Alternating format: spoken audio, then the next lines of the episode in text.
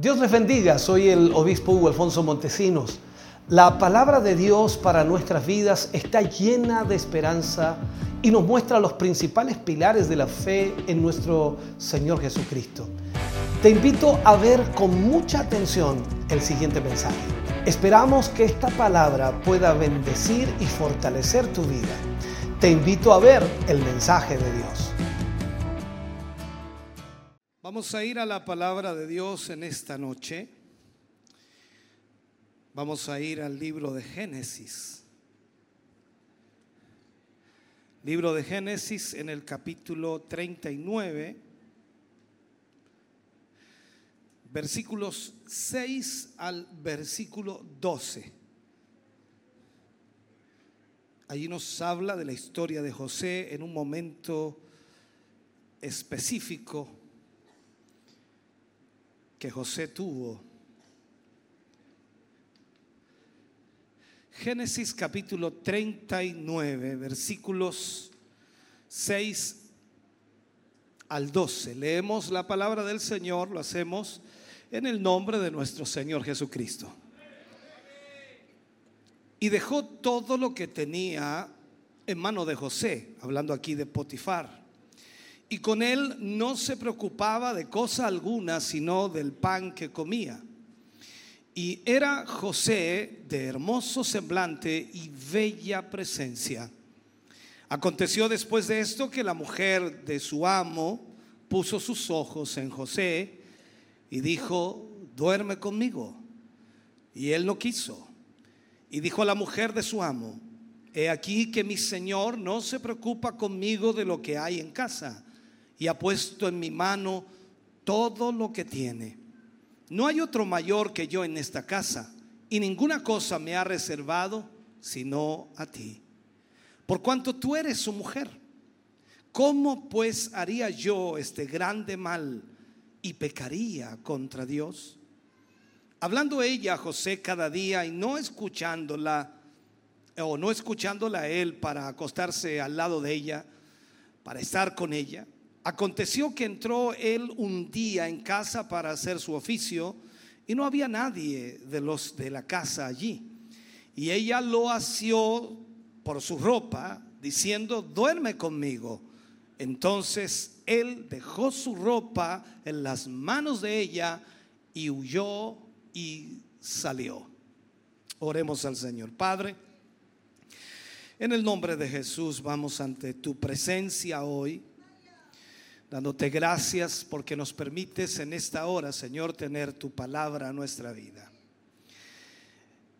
Sabemos, Señor, que la vida cristiana tiene tantas áreas, Señor, que deben ser tratadas.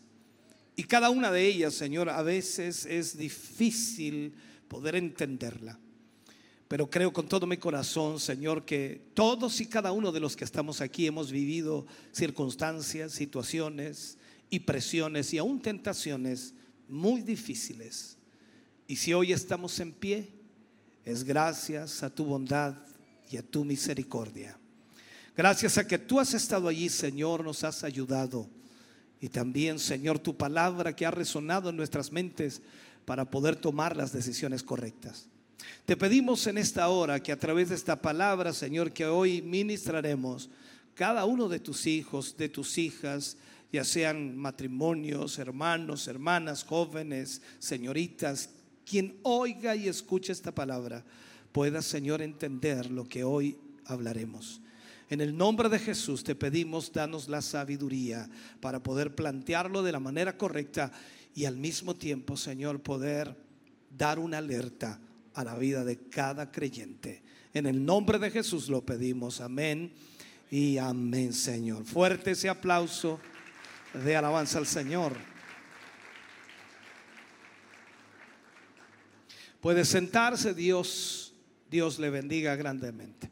Este es el título de hoy. tentación sexual. Resistir o huir. Lo analizaremos desde la perspectiva bíblica, por supuesto, y veremos qué está sucediendo hoy. Cuando hablamos de vida cristiana, para la mayor parte de los cristianos en sí, Es parece que debemos hablar solamente de las cosas espirituales, pero la realidad no es esa. La vida cristiana conlleva todo lo que la vida del cristiano experimenta y vive constantemente. Por lo tanto, hablaremos de esto hoy. Ahora, si lo vemos en la realidad de nuestro mundo hoy, eh, es casi imposible en el mundo de hoy escapar de la sensualidad. El sexo en sí está en la televisión, el sexo está en las películas, el sexo está en la música, el sexo está en la locomoción colectiva, durante los espectáculos deportivos, el sexo está en nuestros libros, en el supermercado, el sexo está en todas partes, donde usted vaya en el centro de la ciudad o donde quiera en las tiendas, allí está el sexo anunciado de muchas maneras y los anuncios de licores y películas están abarrotados de sexo. El pecado sexual hoy día deambula en nuestros colegios, en nuestros liceos, en las universidades, y el problema está que además se puede también esconder en nuestras iglesias. La pornografía y los sitios relacionados con el sexo constituyen hoy día un 60% del tráfico diario en la Internet.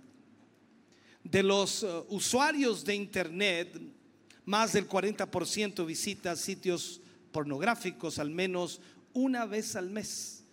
Y ese número aumenta mucho más aún, a un 70% cuando se restringe o cuando se enfoca en los varones de 18 a 34 años de edad. La mitad de los huéspedes de los hoteles compran pornografía desde sus habitaciones y es increíblemente casi un 90% de los niños de 8 a 16 años, si podemos llamarle niños, tienen acceso a Internet y han visto pornografía en línea. Y la edad promedio de la exposición es de 11 años de edad. El pecado sexual no es solo un problema allá afuera, también es un problema aquí adentro. Cualquier pastor le contará historias sobre cómo el pecado sexual ha destruido a gente de su congregación Ninguno de nosotros es inmune o está exento a los peligros de la inmoralidad sexual. Una encuesta a pastores en Estados Unidos, que hay muchas encuestas, una encuesta que se hizo a ciertos pastores de cierta misión en Estados Unidos revela que el 40% de los pastores reconoció visitar sitios web de pornografía.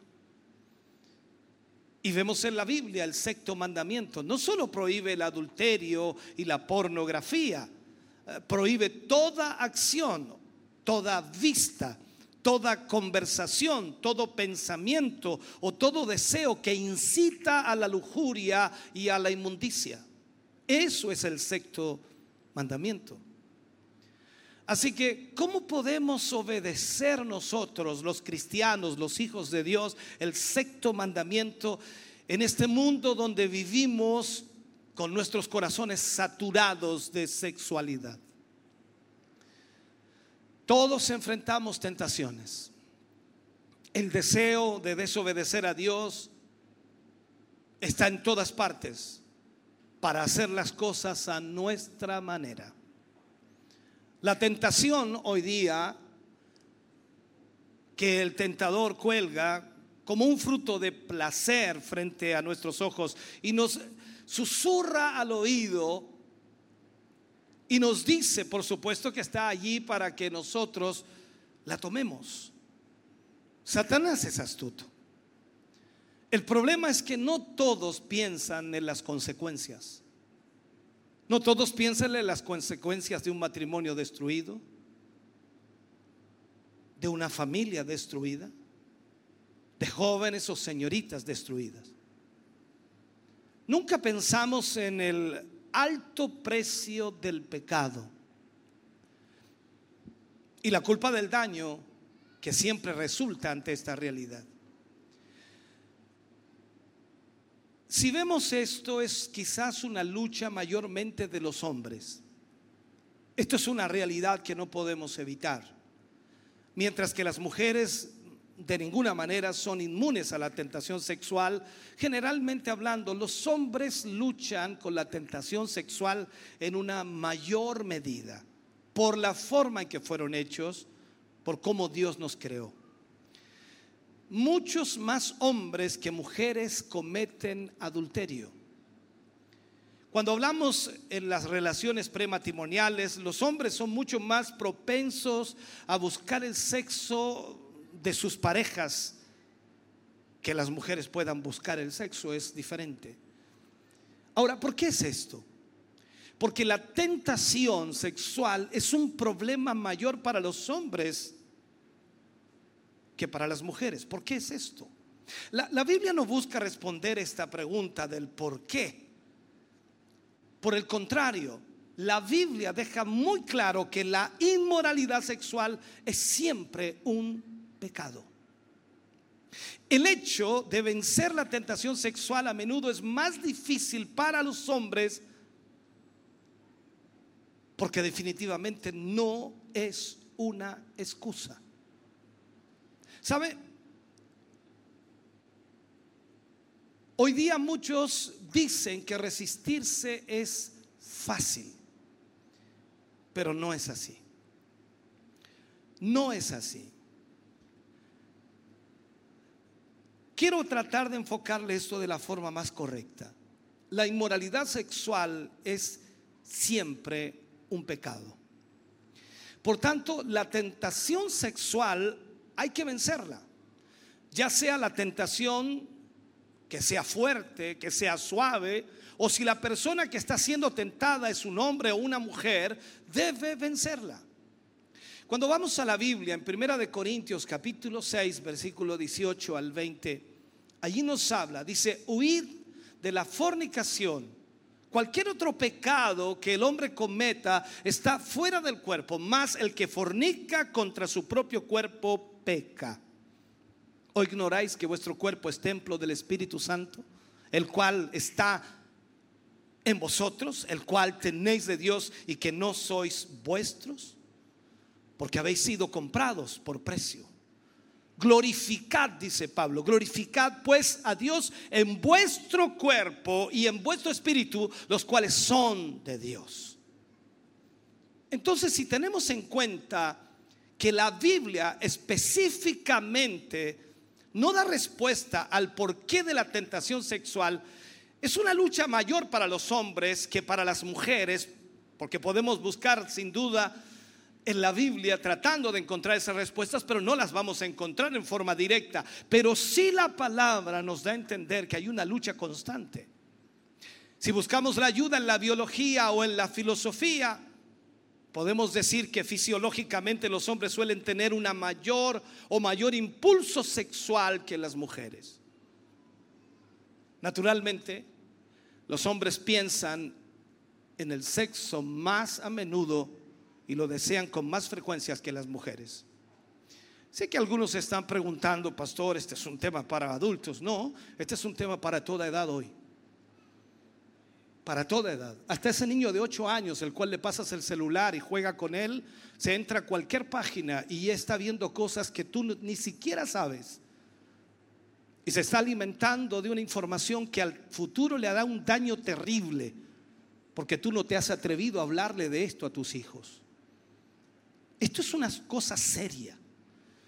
Ahora, cuando miramos la escritura, nos damos cuenta que esto se ve agravado por el hecho de que los hombres son fácilmente más estimulados por la vista cuando ven a las mujeres. Esto también lo, lo, explica de alguna manera porque los hombres son mucho más propensos a mirar pornografía, mucho más que las mujeres. Simplemente la visión de un atractivo femenino a veces es suficiente para desencadenar el impulso sexual del varón.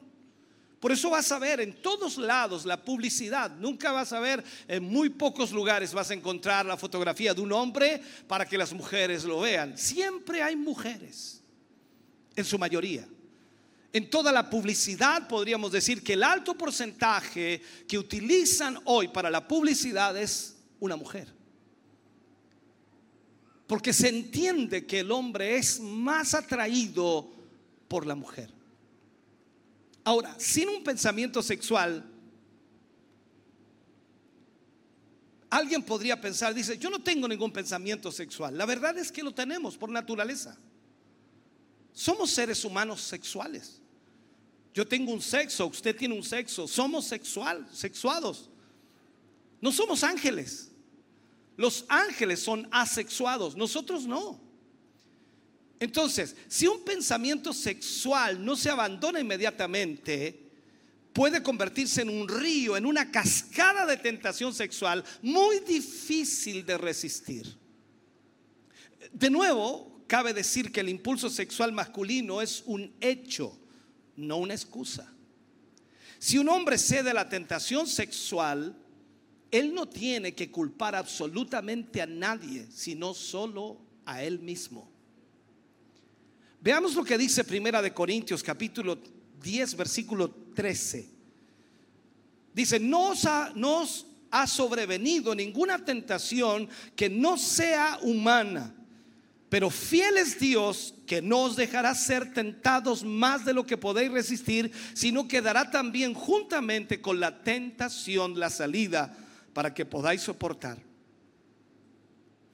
Si no tomamos la ventaja o la vía de escape debidamente apropiada que el Señor nos proporciona, no tendremos excusa. La tentación sexual puede ser tremendamente poderosa y el pecado sexual es uno de los más devastadores que existe. Pero con la ayuda de Dios se puede vencer la tentación sexual. Ahora, esto es igualmente cierto para hombres y mujeres. Quiero dar cuatro recomendaciones y una advertencia, si puedo marcarlas hoy. La primera recomendación, reconocer que estamos en guerra. Eso tenemos que entenderlo. Usted no puede vivir la vida cristiana como que si usted pasó literalmente a un mundo totalmente diferente y usted no tiene nada que ver con este mundo, porque usted sigue siendo un ser humano. Estamos en una guerra. Tome en cuenta la, la necesidad relevante de asumir una actitud de guerra contra la tentación sexual. Una de las estrategias de Satanás sobre el cristiano que lucha contra la tentación sexual es eh, convencerlo de que el pecado de la lujuria es imbatible, o sea que no se puede vencer. Y por eso muchas personas viven de esa manera. La Biblia me dice que Dios puede perdonar cualquier pecado y Dios puede restaurar toda vida en cualquier área de su vida. La Biblia describe la vida cristiana como una guerra constante. Es una lucha del bien contra el mal. Es una lucha entre la luz y las tinieblas. Es una lucha entre la obediencia a Dios y la desobediencia. Pablo exhorta constantemente en sus escritos a la iglesia y sobre todo allí en, Efesios capítulo 6 versículo 11 y 12, él habla y dice, vestíos de toda la armadura de Dios, para que podáis estar firmes contra las acechanzas del diablo.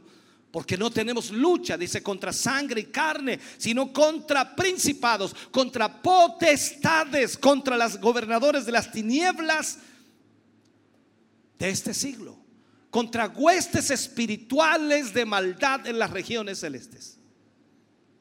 Por tanto, aquí tenemos que asumir la actitud de un, guerrero. No desistir en esta lucha. Satanás vendrá constantemente a su mente para golpearle y para tratar de desviarle del propósito de Dios. No se rinda. Aunque esté herido, póngase de pie y siga peleando. No se rinda. La victoria está en Cristo Jesús y esa victoria está asegurada si usted confía en que Él le ayudará en esta guerra que tenemos. Lo segundo que debemos hacer es asesinar, qué palabra, ¿no? Asesinar el deseo sexual pecaminoso. Ahora, no, no se impresione que yo utilice esa palabra asesinar. Si nosotros le estudiamos un poco esa palabra cuyo significado tiene la acción precisa que debemos ejecutar contra todos los deseos sexuales ilegítimos que nacen en el corazón. Según la Real Academia Española, asesinar, da la explicación allí, se define como matar a alguien con alevosía, ensañamiento o por una recompensa. También significa causar viva aflicción o grandes disgustos. Ahora, esto es lo que estamos llamados a hacer los cristianos con respecto a nuestros deseos pecaminosos. Tenemos que asesinarlos. No dejarlos vivir, no dejarlos crecer. Pablo le habla a los colosenses en el capítulo 3, versículos 5 al 7, y les dice, haced morir pues lo terrenal en vosotros. ¿Qué cosa? Fornicación, impureza, pasiones desordenadas, malos deseos y avaricia, que es idolatría cosas por las cuales la ira de Dios, dice, viene sobre los hijos de desobediencia. ¿Qué sigue diciendo? En las cuales vosotros también anduvisteis en otro tiempo cuando vivíais en ellas. Esto está claro. Nosotros vivíamos de una forma muy diferente a lo que vivimos hoy y vivíamos una vida libre para hacer lo que quisiéramos. Ahora en Cristo nosotros pasamos a luchar y a batallar con aquellas cosas que libremente hacíamos. La frase haced morir puede ser traducida como dar muerte. O sea, el contexto implica predeterminación o premeditación sería la palabra correcta en el sentido de que debemos entonces ser intencionales en lo que debemos hacer en esta guerra que tenemos hoy día. Nosotros estamos llamados a velar sobre nuestros propios deseos pecaminosos y a no permitir que sean satisfechos en nuestra vida. Esa es la forma de matarlos, preocupándonos de nosotros mismos es fácil preocuparse de los demás y mirar a los demás y ver, este hermano anda mal, esta hermana anda mal, hoy que anda mal, anda en la carne. Este Preocúpate de ti, hay una guerra, hay una lucha tremenda. Cuando impedimos nosotros que esos pensamientos nos gobiernen, estamos entonces dominándolos. Eso no significa que no van a venir a su mente o a su corazón o no van a existir, van a estar allí. Si por el contrario nosotros dejamos que esos pensamientos de placer comiencen a ser parte de nuestros días, entonces hemos soltado el timón y nos va a conducir a la destrucción. Debido a que nosotros, usted y yo, hemos sido regenerados, hemos sido transformados. Pablo dijo algo más directo, somos nuevas criaturas. ¿Cuántos son nuevas criaturas aquí? Entonces tenemos una nueva vida en Cristo Jesús. Los cristianos podemos dominar la tentación sexual por y a través del Espíritu Santo. Él nos puede ayudar a dominar aquello. Entonces contamos con las herramientas del Espíritu para nuestra batalla, para nuestra guerra. Aquí se da cuenta usted que no es una guerra espiritual tan solo, sino también es una guerra con la carne. Aquí lo saqué del lugar, parece, porque usted piensa que solamente existe una guerra espiritual. También hay una guerra con la carne. ¿Qué es lo que más nos aleja de Dios? La carne. El apóstol Pablo nos estimula que nosotros obedezcamos en este sentido a la palabra de Dios y obedezcamos a lo que Dios pide de nosotros. Él escribe a los romanos en el capítulo 6, versículo 11 al 13, y les dice, así también vosotros, consideraos muertos al pecado, pero vivos para Dios en Cristo Jesús, Señor nuestro. no reine, mire, no reine pues el pecado en vuestro cuerpo mortal, de modo que lo obedezcáis en sus concupiscencias ni tampoco presentéis vuestros miembros al pecado como instrumentos de iniquidad, sino presentaos vosotros mismos a Dios como vivos de entre los muertos y vuestros miembros a Dios como instrumentos de justicia. Eh, no tengo el tiempo para mostrarle todo lo que dice estos versículos, pero creo que es suficiente para que usted pueda entender que tenemos una guerra. Recuerde, hermano querido, que hay un costo en el discipulado.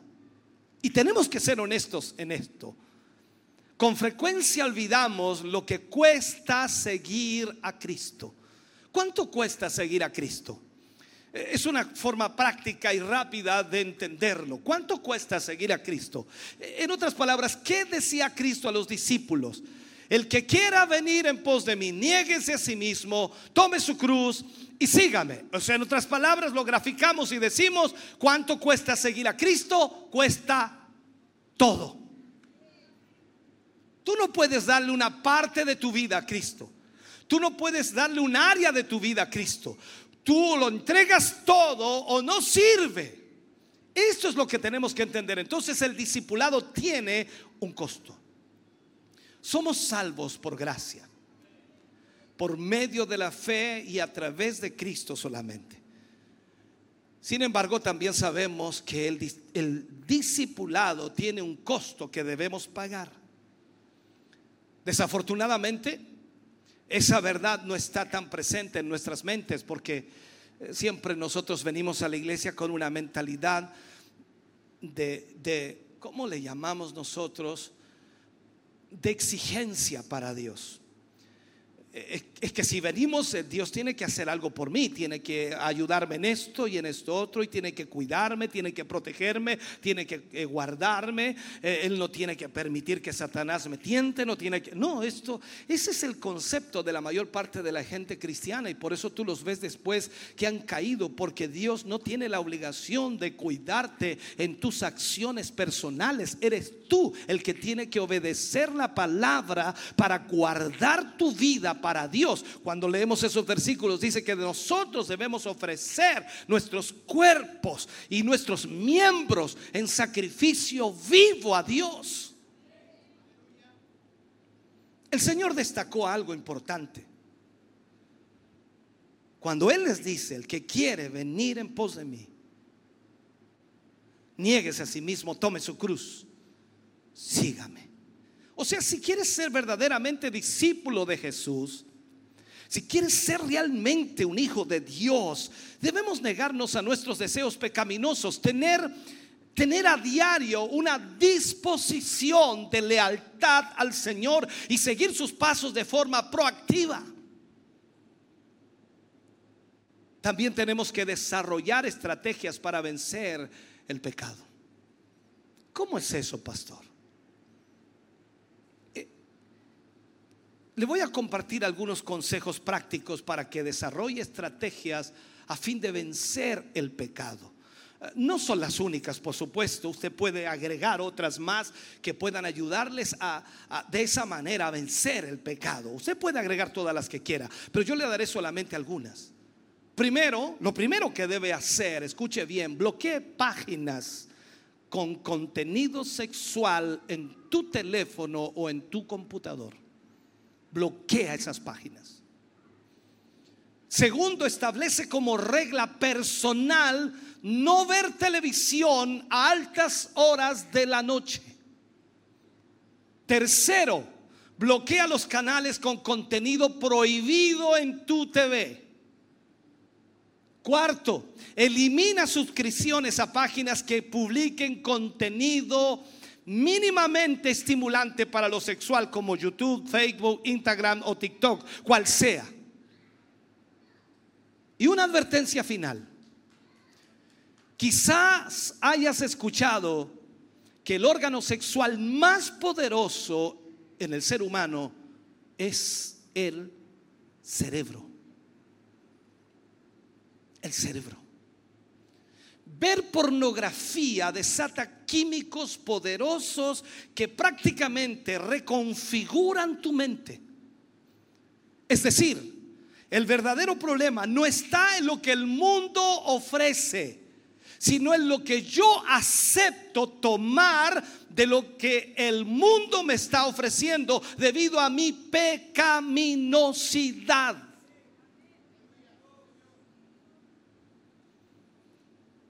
El mundo vive con todo aquello y está ahí presente. La internet, la televisión, todo está allí. Tú decides qué tomas y qué dejas. Por eso para caer ante la tentación, ni siquiera es necesario ver pornografía o estar con una persona del sexo opuesto o expuestos a la tentación en sí, sino que nuestro cerebro, con la información guardada, archivada, esa información pecaminosa que finalmente nos lleva a volver a pecar de manera habitual.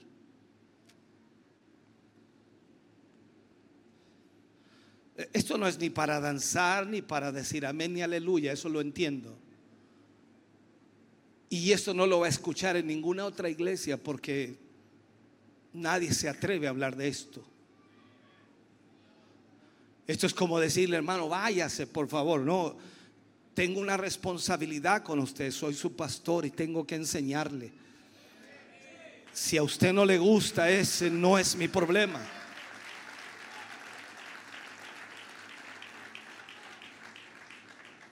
En Cristo, cuando usted y yo estamos en Cristo, nosotros podemos, como cristianos, podemos dominar la tentación sexual a través del Espíritu Santo que nos ayuda y que nos guía.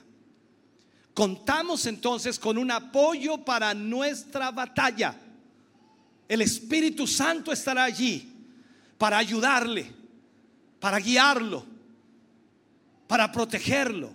Por tanto, como creyentes, nosotros necesitamos desarrollar estrategias para prepararnos y para estar listos ante los ataques del enemigo. Pero a la vez, a la vez, no debemos confiar en nosotros mismos o en nuestras estrategias, sino solamente en Cristo y a través del Espíritu Santo vamos a tener la ayuda necesaria.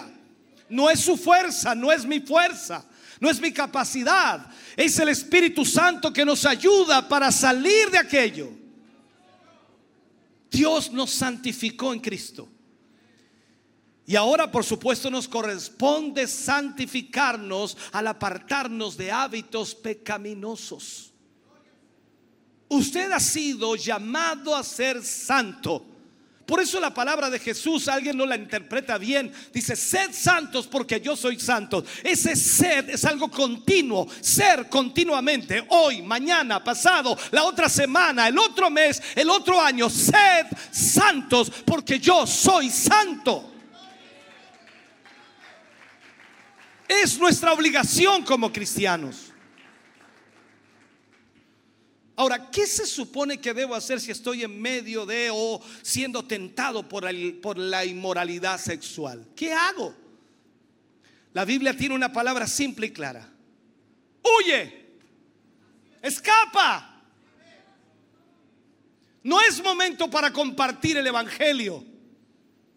Alguien pensará, dice, no, es que, es que esta, esta hermanita se, se, puso medio cariñosa y yo le quería compartir la palabra. No, no, no, no es momento, huye. No es el momento para comprender a la otra persona, para entenderla. Es el momento de escapar. Entonces, ¿cuál es la clave para vencer la tentación sexual? Una respuesta corta y sencilla es obedecer la palabra de Dios. Los salmos, y sobre todo el 119, versículo 9, lo indican de esa manera. ¿Cómo puede el joven guardar puro su camino? Guardando su palabra. Es la manera. Ahora, no quiero ser simplista, pero, pero esto responde a la interrogante de cómo mantenernos puros y por supuesto en esto hay que, hay que entenderlo. O sea, Nosotros debemos entender que obedeciendo la palabra de Dios nos mantendremos puros. Cuando vemos el libro de los Salmos, cómo, cómo nos enfoca y nos muestra que a través de su palabra nosotros vamos a ser bendecidos. Hay siete principios bíblicos que vemos en ellos para guardarnos de la tentación sexual. El primero de ellos es buscar a Dios con todo nuestro corazón. Salmo 119, versículo 10 dice, con todo mi corazón te, he buscado, no me dejes desviarme de tus mandamientos. Debemos buscar a Dios de todo nuestro corazón. O sea, el salmista estaba pronto a recurrir al Señor y confiaba en el poder de Dios para sostenerlo para batallar, para luchar con la tentación sexual. ¿Sabe? Es vital que nos comprometamos con buscar a Dios y ya que Él ha hecho todo para dejarnos a nosotros el camino abierto hacia Él. El camino hacia Dios está abierto para nosotros. Recuerda eso como simbólico cuando el, el, el velo del templo se rasgó, nos dio el libre acceso a la presencia de Dios tú y yo podemos entrar en la presencia de Dios libremente. Pero nosotros debemos entonces obedecer su palabra para poder caminar en ese camino que está abierto para nosotros. Vamos a conocer su carácter que transforma el alma, que disminuye las posibilidades de ser una víctima de la lujuria o del pecado. Pablo le habló a los corintios por allí, por el capítulo 3, versículo 18, y le dice, por tanto, nosotros todos, mirando a cara descubierta como, como en un espejo, la gloria del Señor, somos transformados de gloria en gloria en la misma imagen como por el Espíritu del Señor. Mira cómo nos transforma el Señor. Cuando nosotros miramos a Dios a través de su palabra, vamos entonces siendo transformados a la misma imagen de Dios. Lo otro es atesora los principios bíblicos. Atesora los principios bíblicos. El Salmo 119, versículo 11 dice, mi corazón he atesorado tu palabra para no pecar contra ti. ¿Cuál es el consejo? Así como un músico, así como un artista o un deportista necesitan técnicas para ejercer destreza en sus profesiones o en lo que ellos hacen, nosotros necesitamos también desarrollar hábitos espirituales para mantener presente la palabra de Dios en nuestra vida y practicarla, usarla, realizarla tener la promesa de la palabra de Dios almacenada en el corazón. Esa es la única seguridad contra, contra ser sorprendido por el pecado. Porque si la palabra de Dios está en tu corazón, entonces esa misma palabra te ayudará a rechazar el pecado.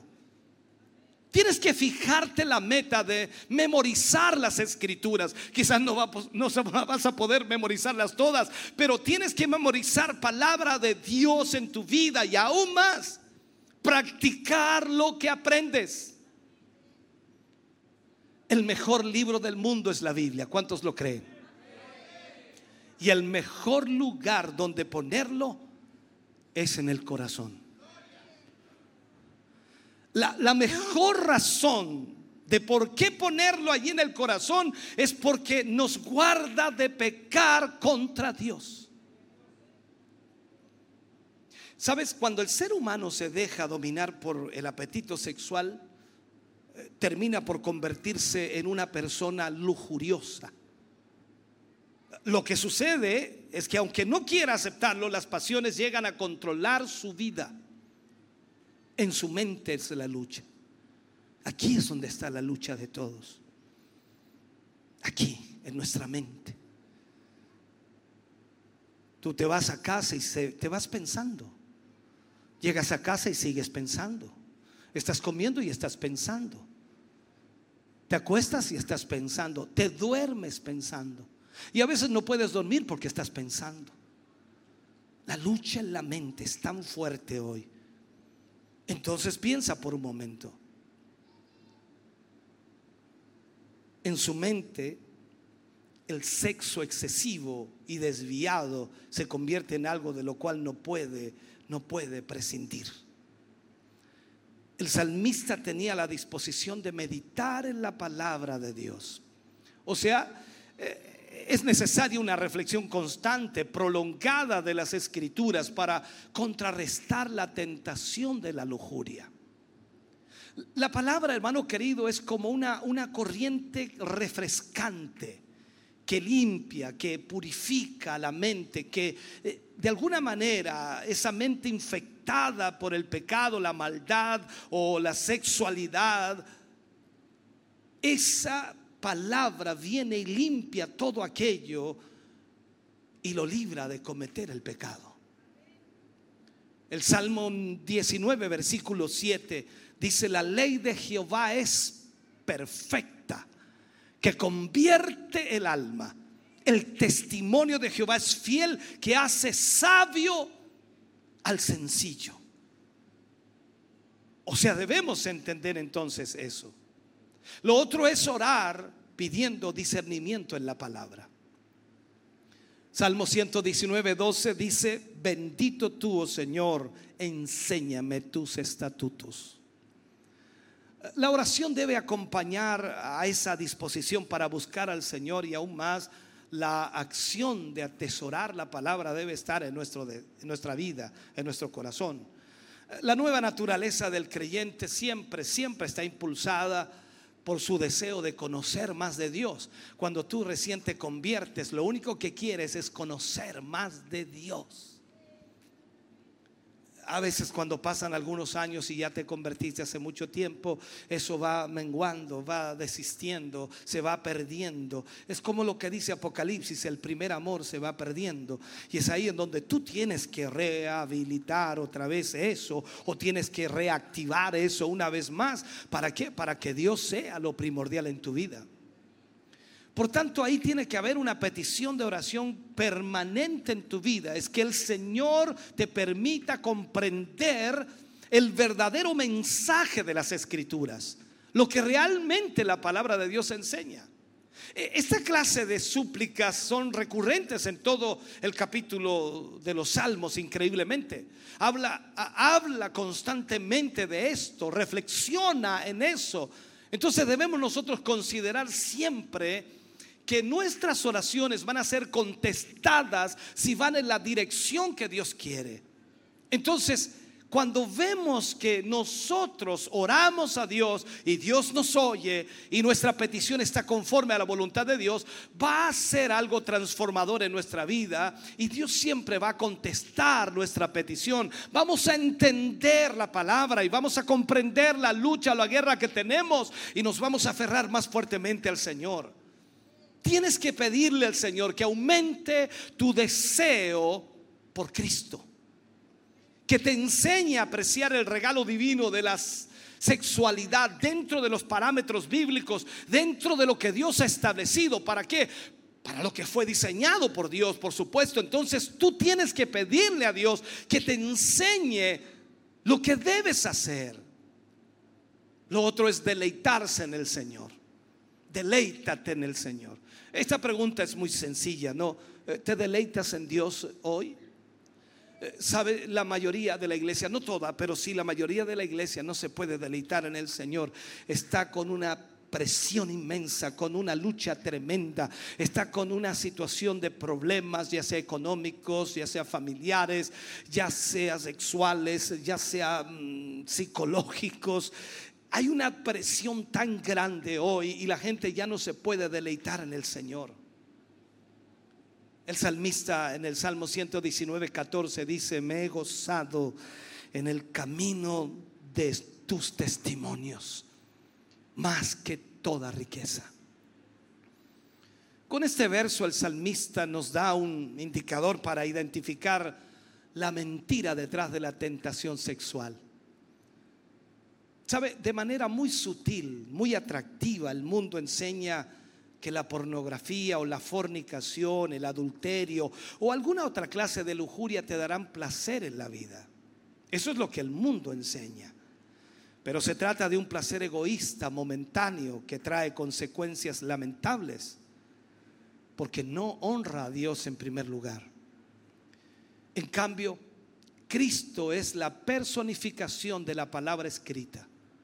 Ahora, por eso solamente en Él encontramos la plenitud, el gozo verdadero que trae paz, que trae unidad y que trae vida eterna. Entonces lo que debemos hacer es atesorar a nuestro Salvador. Tú tienes que encontrar en tu Señor el verdadero deleite, lo que te satisface. Y no el deleite que Satanás te presenta o te promete a través de la tentación sexual, sino realmente deleitarte en el Señor porque Él es todo para ti. Déjame cerrar con este mensaje. No he terminado aún, pero déjame comenzar a concluir. José, la cita que leíamos al comienzo, José vivió en carne propia la tentación sexual. José era un joven guapo, así lo dice la Biblia. Y la esposa de su amo no pudo evitar notar que José era un hombre, un muchacho guapo. Y debido a que la lujuria ardía en el corazón de esta mujer, ella le ofreció la oportunidad de tener un amorío secreto. Pero José se resistió. Primero, él era leal a su amo. Y más allá de eso, cuando leemos el versículo o los versículos, dice, ¿cómo entonces podría yo hacer esta grande maldad y pecar contra Dios? Sin embargo, vemos las insinuaciones constantes día tras día de esta mujer hacia José, hasta que finalmente lo acorraló cuando estaba solo.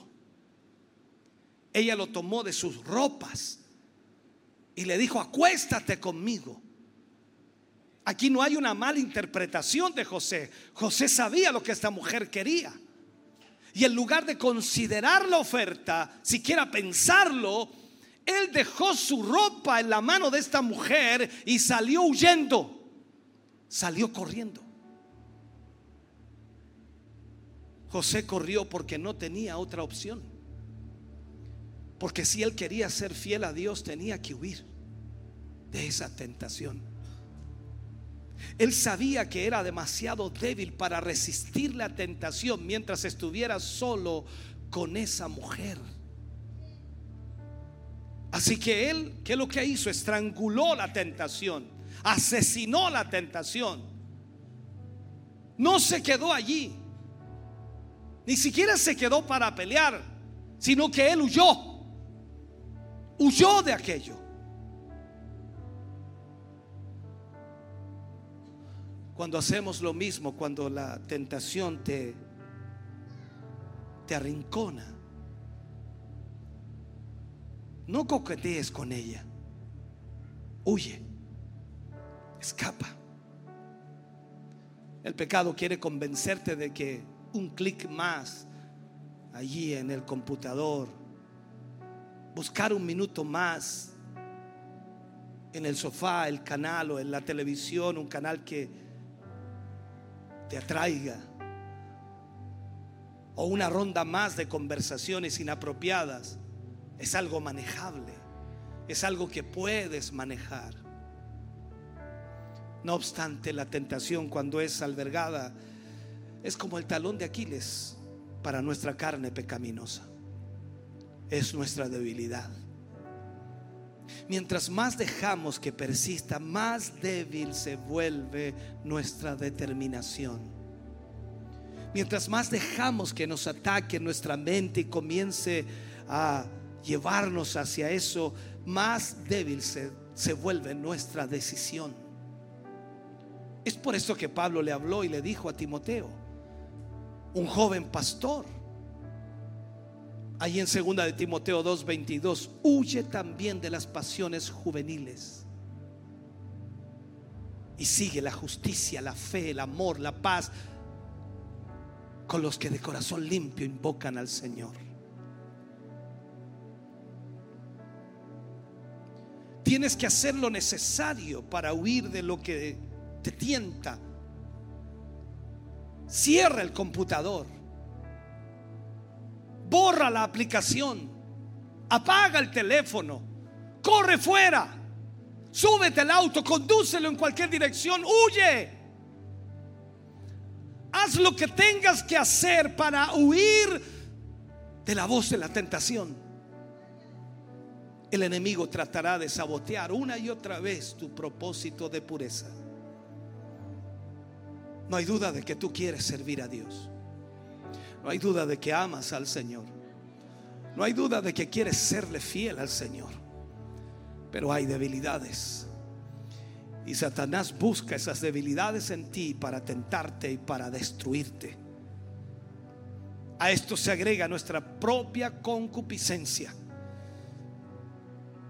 Porque hoy el sistema de valores del mundo está caído, está destruido. Ya no hay valores en el mundo. El mundo quiere que nosotros veamos como normal aquello que es aberrante ante el Señor. El mundo quiere que veamos la homosexualidad como normal, lesbianismo como normal, hombres con hombres, mujeres con mujeres y ni siquiera hablar de todo lo que existe, porque me pasaría todas las horas hablando de esa cantidad de aberración. Y ellos tratan de decir lo que es algo normal. Incluso se atreven a decir que es amor. Te animo a que te esfuerces por crecer en tu amor por Cristo. Recuerda que Jesús terminó clavado en una cruz por nuestros pecados, por nuestra maldad, pagando nuestras cuentas, dejando su gloria para que tú y yo fuésemos hechos salvos.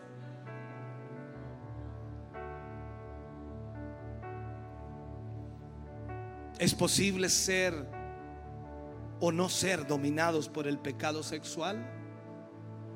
Si eres un cristiano auténtico, el poder del Espíritu Santo estará a tu favor porque Él vive en ti. Eso no significa que no sufrirás tentación. Eso no significa que Satanás no vendrá a golpear tu mente. Eso no significa que no tendrás esa lucha o esa guerra o esa batalla. Pero el Señor estará allí para ayudarte.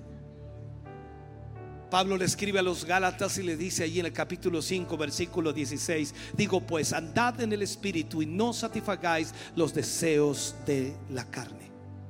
La mayoría de las tentaciones comienzan por la vista.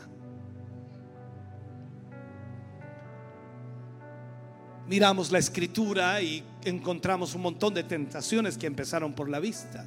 Eva vio que el fruto del árbol era bueno para comer, de buen aspecto, deseable, codiciable, así que tomó de su fruto y comió. A cambio que el botín era hermoso, un manto babilónico, 200 monedas de plata y una barra de oro de, de medio kilo. Y este tesoro alumbró inmediatamente o deslumbró su mente y se apropió de ellos por la vista. Alguien dijo una vez, no tiene nada de malo mirar, pero ten cuidado. Hay cuatro palabras que constituyen los peldaños en la escalera descendente del pecado. El primero, la primera palabra es ver.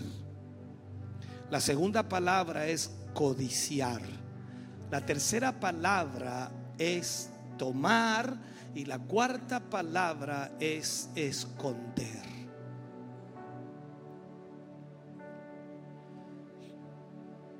Mateo 5:29. Jesús hablando aquí dice, por tanto, si tu ojo derecho te es ocasión de caer, sácalo y échalo de ti. Pues mejor te es que se pierda uno de tus miembros y no que todo tu cuerpo sea echado al infierno. Jesús sugiere aquí tomar una acción drástica para librarnos de todo aquello que nos tiente a pecar. Por eso en el desierto Él dijo con tanta vehemencia, vete Satanás, Recuerde que Satanás vino a tentarlo. Y Jesús, ¿qué le dijo? Vete, Satanás. O sea, si tú hoy has caído en la inmoralidad sexual, recuerda tres cosas. Lo primero que debes hacer es reconocer y confesar el pecado. Él te va a ayudar. De eso no tengas duda. Él te va a ayudar. La Biblia dice, aún hay esperanza para todo aquel que está entre los vivos. Lo segundo que debes hacer, busca una ayuda en tus pastores o líderes. Es lo segundo que tienes que hacer. Y tercero, por último, levántate. No te quedes ahí arruinado, arraigado al pasado. No te quedes pensando en lo que hiciste. Pídele a Dios que te restaure. Él tiene el poder para hacerlo. Él nos sacó del mundo, nos sacó del pecado, del pozo cenagoso. Él nos sacó cuando no valíamos nada. Él nos rescató cuando estábamos perdidos en delitos y pecados. ¿Cuánto más ahora que eres un hijo de Dios y que estás en medio de una batalla? Él te va a restaurar porque Él puede hacerlo. Mira lo que Él dice en su palabra.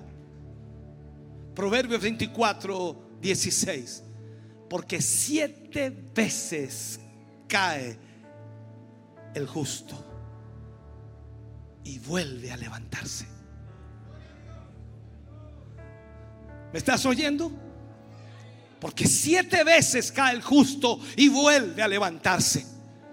Ahora yo sé por qué dice eso. No es que tú puedas levantarte ni yo pueda levantarme. Hay uno que nos levanta. Hay uno que nos perdona. Hay uno que nos lava y nos limpia con su sangre preciosa.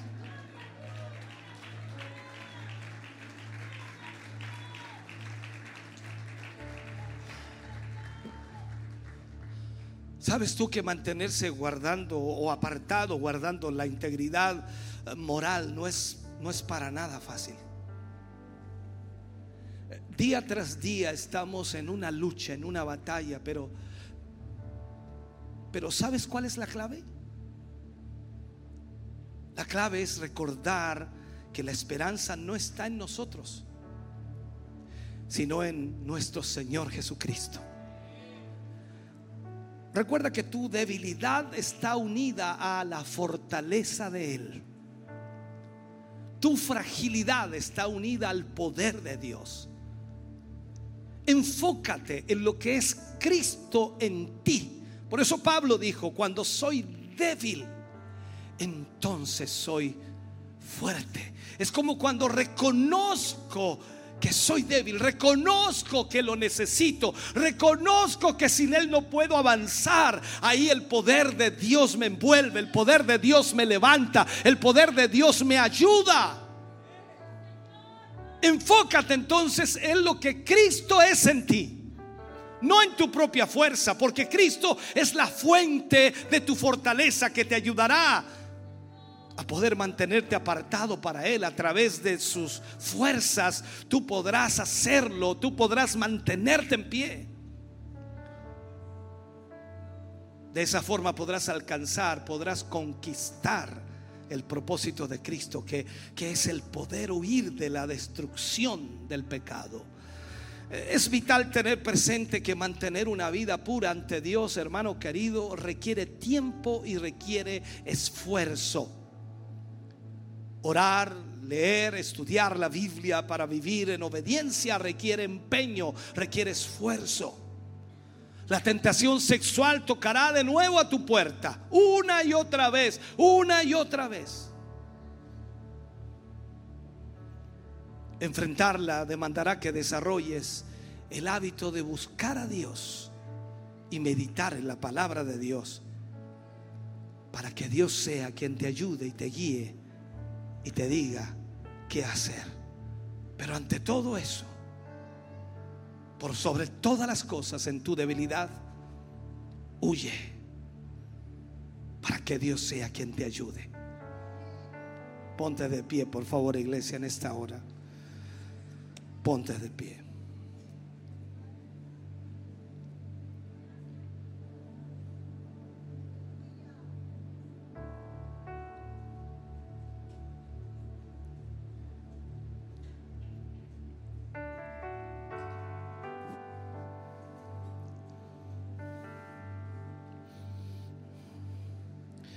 Esta lucha tremenda y esta guerra tremenda la tenemos todos, hombres y mujeres.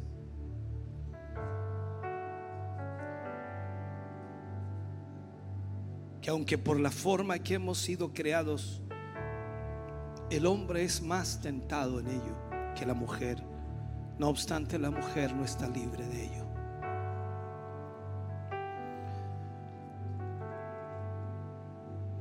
Por eso necesitamos tanto del Señor. Por eso necesitamos tanto de Él. No, no voy a hacer el llamado aquí para que tú nos digas cuántas veces has sido tentado, cuántas luchas has tenido. Pero soy consciente que todos han luchado. Todos hemos sido tentados de una u otra manera. Lo único que podemos valorar hoy es que si estamos en pie, no ha sido nuestra fuerza, sino solo su misericordia. Pero debo hacer un llamado y sabes cuál es el llamado. Es para que tú reconozcas que necesitas al Señor. Porque puede que en esta semana no haya sido tentado y quizás ha, ha pasado un mes y no ha sido tentado. Pero puede que el día de mañana Satanás venga con toda su furia sobre ti. Tú y yo necesitamos al Señor. Necesitamos de su ayuda cada minuto de nuestra vida. Hoy con tanta tecnología, la lucha se hace más fuerte. Cada momento. Algunos han podido dominar ciertas cosas, algunos han podido controlar la tecnología, los celulares, eh, los tablets, los computadores, han podido controlarlo, la televisión, pero otros se han vuelto esclavos de ellos.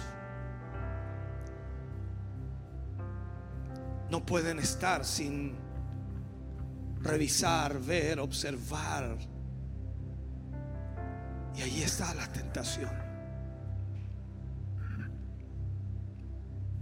Luego se preguntan por qué su vida espiritual no es la misma. Sin darse cuenta han comenzado a guardar en su mente. Y eso los mantiene dopados, aislados de lo espiritual. Y que aunque estén dentro de la iglesia, su mente está en otro lugar. Su mente no está presente. Hermano, yo no puedo saber lo que está pasando, hermana. No tengo idea lo que estás viviendo.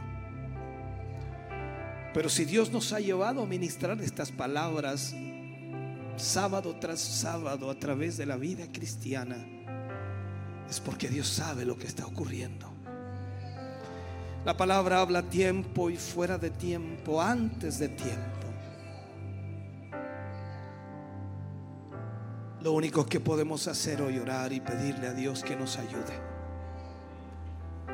Si necesitas la ayuda de Dios, no la mía, no la de tu hermano, la ayuda de Dios. Ven al altar mientras el grupo canta al Señor. Ven y pídele ayuda al Señor. Porque Dios conoce tus luchas, tus presiones. Dios conoce lo que estás viviendo y lo que estás experimentando. Dios sabe la presión que el enemigo está poniendo sobre ti. Y el único que puede ayudarte es el Señor. El único que puede ayudarte es Él.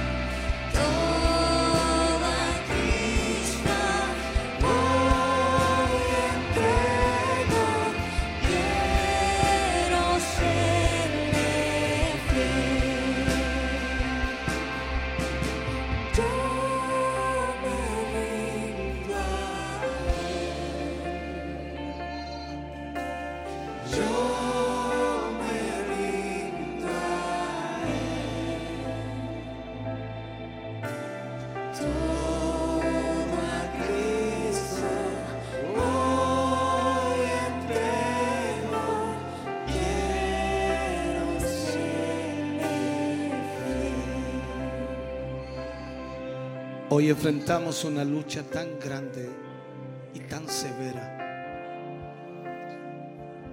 Todo el infierno se levanta para destruir al ser humano. La Biblia dice que Satanás ha venido para robar, matar y destruir.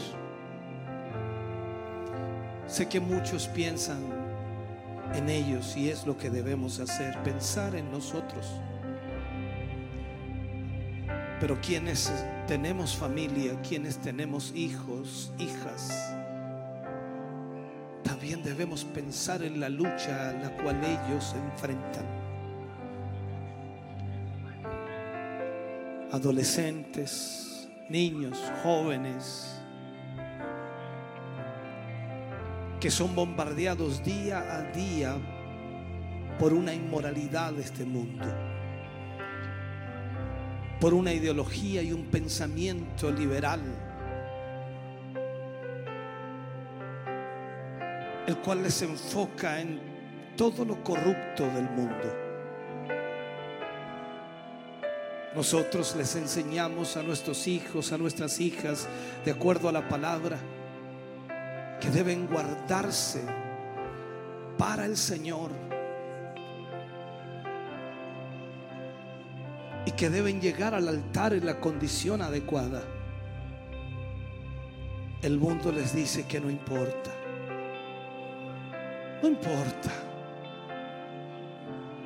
Pueden hacer lo que quieran porque hay libertad para hacerlo. El mundo ha cambiado, el mundo ya no es igual.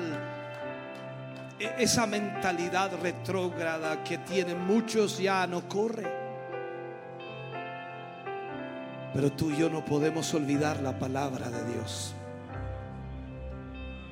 que nos enseña lo que también debemos traspasar a nuestros hijos, a nuestra familia. Tú y yo somos responsables de ello.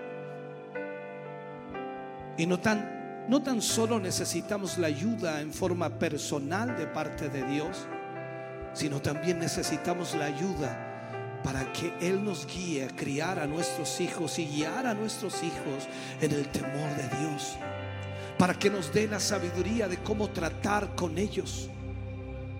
Nunca vas a poder ser un amigo de tu hijo o de tu hija. Porque eres su padre y eso es lo que eres. Y como padre tendrás que guiarle y dirigirle. No trates de ser amigo de tus hijos, porque no es la manera. Tú debes ser su padre y debes ser su madre. El mundo te dirá que eso puede ser, que los padres y las madres deben ser amigos y amigas de sus hijos. La Biblia dice no, que el padre y la madre son responsables por sus hijos y deben criarlos en el temor de Dios. Esta lucha continúa, si no es contigo será con tus hijos. Esta guerra continúa y si no es contigo será con tus hijos. El enemigo tratará de destruirte, de desbaratar todo a tu alrededor. Y tú debes ser sabio y pedirle a Dios que te ayude. Poner a tus hijos en la protección de Dios. Entregarlos en las manos de Dios para que Dios los proteja y los cuide. Para que Dios los alcance. Para que ellos no se pierdan. Para que Dios pueda hacer su obra en ellos. Necesitamos la ayuda de Dios, iglesia. Necesitamos que Él nos guíe y nos dirija. Para que no lamentemos como tantas familias y tantos matrimonios que han visto a sus hijos perderse. Y que muchos de ellos ni siquiera esperanza tienen de ser alcanzados. Tú y yo estamos en un buen momento si es así. Por lo tanto, pidámosle ayuda al Señor para que nos guíe y nos dirija en esta guerra y en esta batalla. Dios es más poderoso, Dios es más grande, Dios es más grande. Dios tiene todo el poder y toda autoridad y Él puede guiar tu vida, puede dirigir tu vida, Él puede romper toda atadura y ligadura, Él puede sacar toda lucha mental, Él puede libertarte, Él puede romper con toda cadena del diablo y su Espíritu Santo traer liberación a tu vida, a tu hogar, a tu familia. Dios es grande y poderoso y debemos confiar en el poder de Dios que Él hará con nuestras vidas de acuerdo a su palabra. Estamos en sus manos y en sus manos estamos seguros. Gracias Señor. Gracias Padre. Gracias Padre. Yo me rindo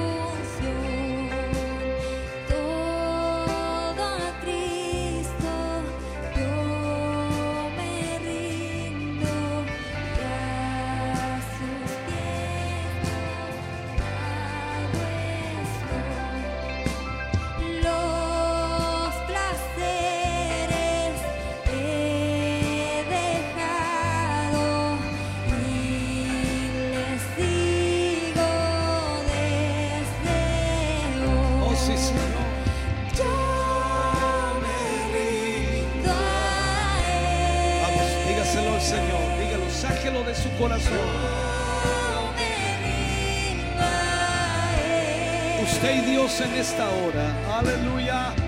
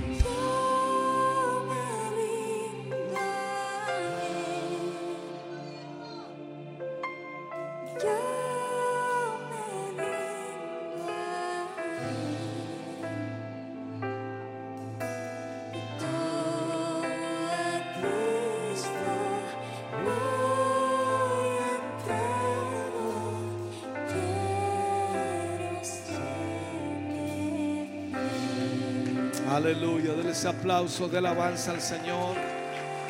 Gracias Señor Jesús. Aleluya. Gracias Señor, gracias Jesús. Estamos contentos de que hayas visto y escuchado este mensaje. Creo con todo mi corazón que Dios le ha bendecido. Quiero invitarles a suscribirse a mis redes sociales, donde tenemos contenido que le ayudará a alimentar su vida espiritual.